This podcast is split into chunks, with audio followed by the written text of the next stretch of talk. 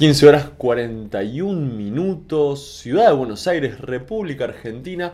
Hoy grabamos el capítulo número 2 de Carmín. Quien no lo haya visto es buen momento para ir atrás y ver el primero. Esto es Cómo sincerar en un mundo volátil. Mi nombre es Fernando Johan. Y bueno, nos vemos después de la intro. Quédense ahí.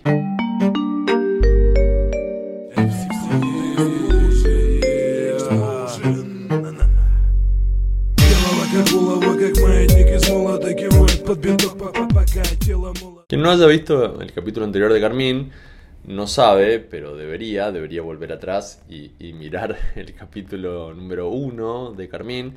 Carmín es una sección que ponemos a modo de aire, ¿no? Para que oxigene un poco en los capítulos de cómo sincerar un mundo volátil, en donde yo, Fernando Johan, hablo un poco acerca de mi vida personal. La idea siendo doble, ¿no? Por un lado, tratar de acercarme un poco más, exponer un poco lo que soy yo como persona, como ser humano.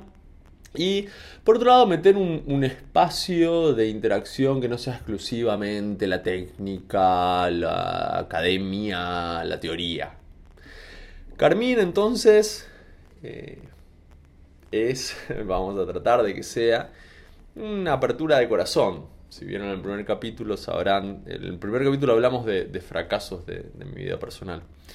Y hoy se me ocurrió que podría ser interesante contarles qué tipo de, de no consecuencias, pero qué tipo de vida lleva adelante una persona que, es emprendedora. En particular, un elemento muy particular de la vida emprendedora que no, que no concierne a todos los emprendedores, que concierne a alguno de los emprendedores y, quizás alguno nunca, que es viajar.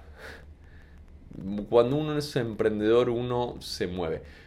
Es cierto si uno se encuentra en una situación de emprendimiento muy activa y muy local, tengo un restaurante, tengo un teatro, eh, tengo una empresa de logística, probablemente el emprendimiento, probablemente mi agregado de valor no me haga eh, trascender fronteras. Pero si ese no es el caso, lo más probable es que yo tenga que viajar y que tenga que viajar bastante.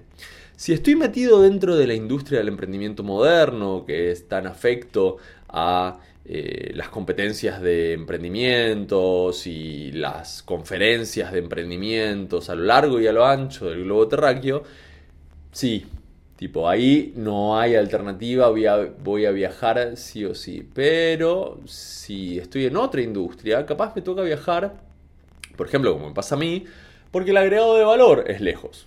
Yo, ustedes me han visto, si, vienen mirando estos capítulos, me han visto filmar desde Santiago de Chile, me han visto filmar desde Perú, que no son los lugares donde vivo, yo vivo acá en Buenos Aires.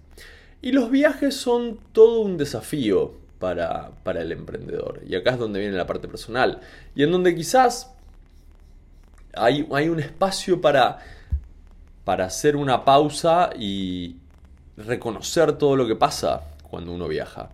Cuando uno viaja hay un montón de elementos que son sumamente interesantes y divertidos del viaje propiamente dicho uno tiene la oportunidad de conocer otra ciudad, de conocer otra gente, muchas veces en el contexto laboral, entonces eh, uno, uno, conoce menos de turista y más de ciudadano, ¿no? Entonces me, toca viajar en colectivo en, en, México DF, por ejemplo. Me toca viajar en, en la vía rápida, línea amarilla de Lima. Me toca viajar en el metro de Santiago de Chile. Me toca hacer el recorrido en camión desde el aeropuerto a Managua, etcétera, etcétera, etcétera. Pero hay otra parte de eso también, que tiene que ver con, la vida personal. Y acá no todos se lo van a tomar igual, pero a mí me representa un, un desafío muy grande, a mí personalmente digo. Porque eh, no, no, no creo que lo haya contado hasta ahora, pero tengo una familia, estoy casado, tengo una mujer, tengo dos hijos. Mi estructura humana está acá en la ciudad de Buenos Aires y cuando uno viaja, eso hay que dejarlo en stand-by. Hay gente que viaja digamos, de manera mucho más eh, radical. Eh, hay gente que se muda con la familia a otro país a, trabajar. Pero yo les quería contar acerca de las negociaciones y de lo que se sufre cuando uno tiene que pergeniar un viaje. Y a mí me tocó, además, además a mí me tocó, digamos, viajar siendo, estando, digamos, completamente libre, sin tener pareja, ni familia en la ciudad, ni nada, y entonces uno decide un viaje. Cuando yo decidía un viaje, cuando estaba soltero, no le preguntaba nada a nadie. Era, alguien me invitaba a ir a dar una conferencia a, pongamos por caso, Bolivia, y sacamos el pasaje y nos íbamos. La cosa cambia un poco cuando uno tiene novia, cuando uno tiene eh, esposa, mujer, pareja, amante, cualquiera de esos eh, elementos ya hace que la, situación de, decidir cambie un poquito. Máxime cuando uno tiene eh, hijos, ¿no? Porque los hijos tienen, digamos, en, términos operativos, ¿eh? no, estoy hablando emocionales, cada quien tiene su experiencia de paternidad como la tiene, pero en términos operativos los hijos tienen un montón de elementos que funcionan con la, estructura, vamos a ponerlo así, de, velocidad crucero. Entonces, van a la escuela, alguien los lleva, alguien los trae, y todo eso funciona con dos, con mi mujer y conmigo, haciendo todas las cosas. Cuando falta uno, se destruye toda la estructura, o sea, se cae ese castillo, que es un castillo de naipes, y hay que bancarlo de alguna manera. Entonces lo primero que te pasa cuando tenés que, que por lo menos que a mí me pasa, cuando querés sostener la vida de viajero en tu vida de emprendedor, es que tenés que aprender a, planificar mucho mejor de lo que planificabas antes. Antes te invitaban y te decían, ¿querés venir la semana que viene? Vos sacabas el pasaje y te ibas. Ya no se puede. Tiene que ser mucho más previsible. Y te da, te un montón de madurez eso, ¿eh? Ojo, porque te, permite plantearte la vida con, con una madurez diferente. Y te, hace aprender también de los grandes, los grandes costos que tiene eh, dejar a una eh, estructura con, la mitad de los recursos. Mi, mujer, que es una genia absoluta de la vida y que me banca absolutamente en todo, eh, digamos, se hace cargo de, la casa, de los niños, de, todo lo, lo, que tiene que ocurrir y sin ese, ese, si se quiere, común acuerdo, sería imposible viajar.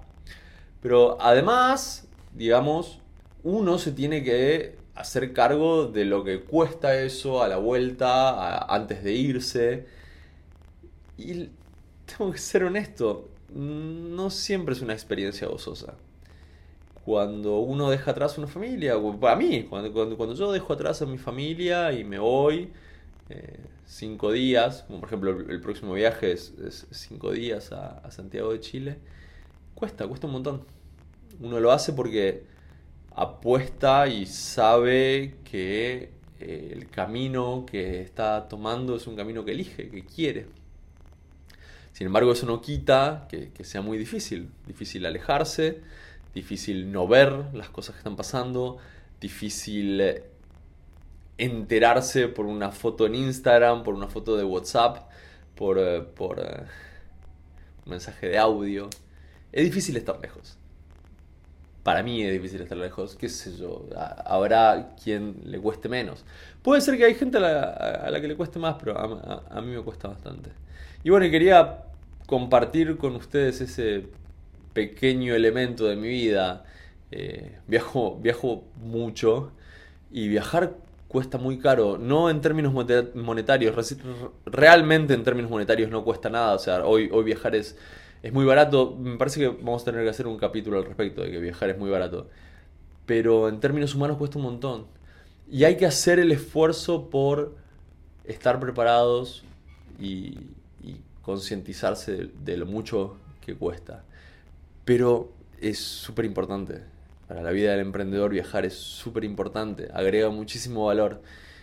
Cuando los viajes se vuelven algo recursivo, eh, tendemos a olvidarnos de lo mucho que es importante viajar y eso eh, impacta a, nivel corporal en, nosotros, en los emprendedores. Pero te va a tocar, te va a tocar viajar, amigo emprendedor, te va a tocar. Ese es el segundo capítulo de Carmín. Espero verlos por acá en el próximo capítulo. Eh, acuérdense de compartir estos videos, suscríbanse, díganle al amigo de la oficina, che, el pelado a veces es divertido, no sé, miéntanle. Nos vemos en el próximo capítulo. Chao.